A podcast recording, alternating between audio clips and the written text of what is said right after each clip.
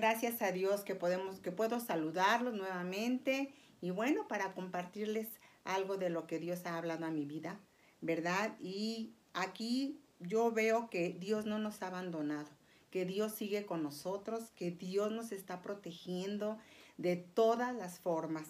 Sí, porque aunque estamos en casa, Dios está con nosotros aunque no hemos podido ir a nuestra congregación, pero Dios está con nosotros. Tenemos palabra, tenemos alimento, tenemos todo. De veras que Dios no nos ha dejado. Y bueno, desde el primer libro de, la, de nuestra Biblia, que es Génesis, en el capítulo 28, versículo 15, dice, yo estoy contigo, te protegeré por donde quiera que vayas y te traeré de vuelta a esta tierra no te abandonaré hasta cumplir con todo lo que te he prometido. Y sí es cierto, Dios está con nosotros, no nos ha dejado. Y en Hebreos 13:5, en la segunda parte dice, nunca te dejaré, jamás te abandonaré. Y aunque ahorita hemos visto y hemos sentido a lo mejor ya muy largo este tiempo, no hemos podido salir, no hemos podido visitar a algún familiar, no hemos asistido a nuestra congregación, estamos aquí en casa, están trabajando, hay home office, hay este, pues las escuelas en casa, pero bueno, así Dios está guardándonos, así Dios está cuidándonos, nos está protegiendo, porque de, veras, o sea, al menos en mi caso, yo ya quisiera salir, ya quisiera estar en, en, el grupo de, mujeres, de alabanza, de, la congregación, ya quisiera salir. Nosotros somos muy vaguitas, muy, nos encanta la playa, nos encanta salir a pueblear, pues no hemos podido, pero Dios está con nosotros y nos está protegiendo. Es una forma de protección. Nuestras autoridades nos han ordenado estar en casa y pues están protegiéndonos, ¿no?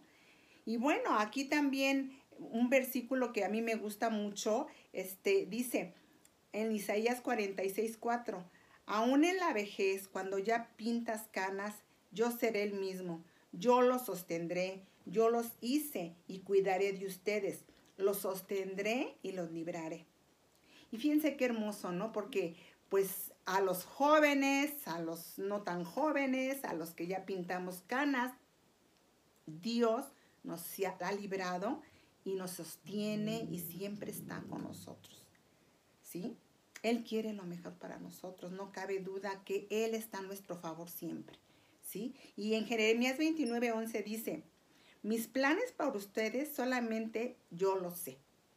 Y no son para su mal, sino para su bien Voy a darles un futuro lleno de bienestar.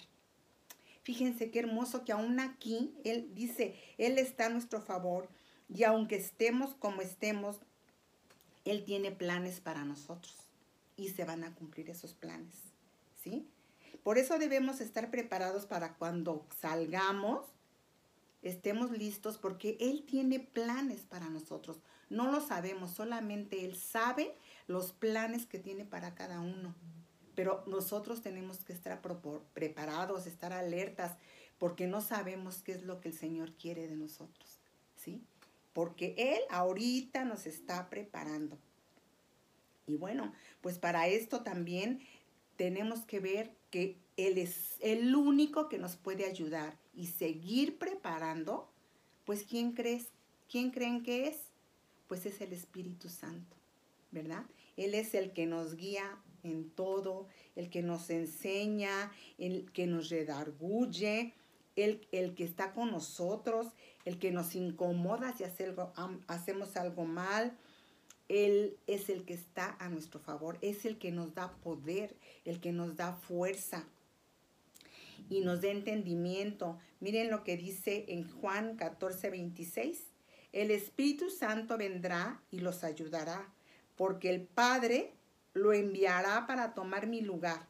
El Espíritu Santo les enseñará todas las cosas y les recordará todo lo que les ha enseñado. Fíjense. Entonces, por eso les decía que debemos estar preparados porque cuando salgamos a donde el Señor nos guíe, nos mande, pues Él nos enseñará, Él nos recordará todo lo que nos ha enseñado. Pero para, para esto, pues tenemos que leer la palabra, tenemos que orar, tenemos que buscar más de Dios, ¿sí? Porque es una forma de aprender. Y cuando salgamos, ¿sí? Tenemos que ser diferentes, ya no vamos a poder ser los mismos. Y le tenemos que pedir al Espíritu Santo que nos guíe, que nos revele su palabra, como aquí dice, ¿no? Que Él nos va a revelar. Y bueno, hay muchísimas cosas que se pueden decir y hacer del Espíritu Santo porque Él esté en nosotros. Somos el templo del Espíritu Santo. Fíjense nada más. Por eso debemos dar lo mejor de nosotros en cada momento. Vivir de una manera que no entristezcamos al Espíritu Santo. Buscarlo. Estar de veras todos los días aprendiendo de su palabra, escuchando las predicaciones, escuchando las cápsulas, porque ahí aprendemos, ahí nos está preparando. Y si desaprovechamos esta oportunidad, pues cuando salgamos, ¿qué vamos a hacer? No podemos desaprovechar ninguna oportunidad.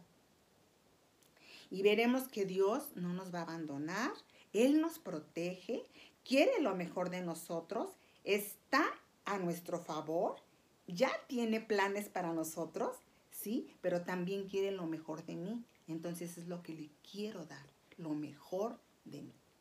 Espero que esta pequeña cápsula pues también sea de su interés y también nos enseñe algo. Muchas gracias, que Dios los bendiga y como siempre los abrazo y los amo.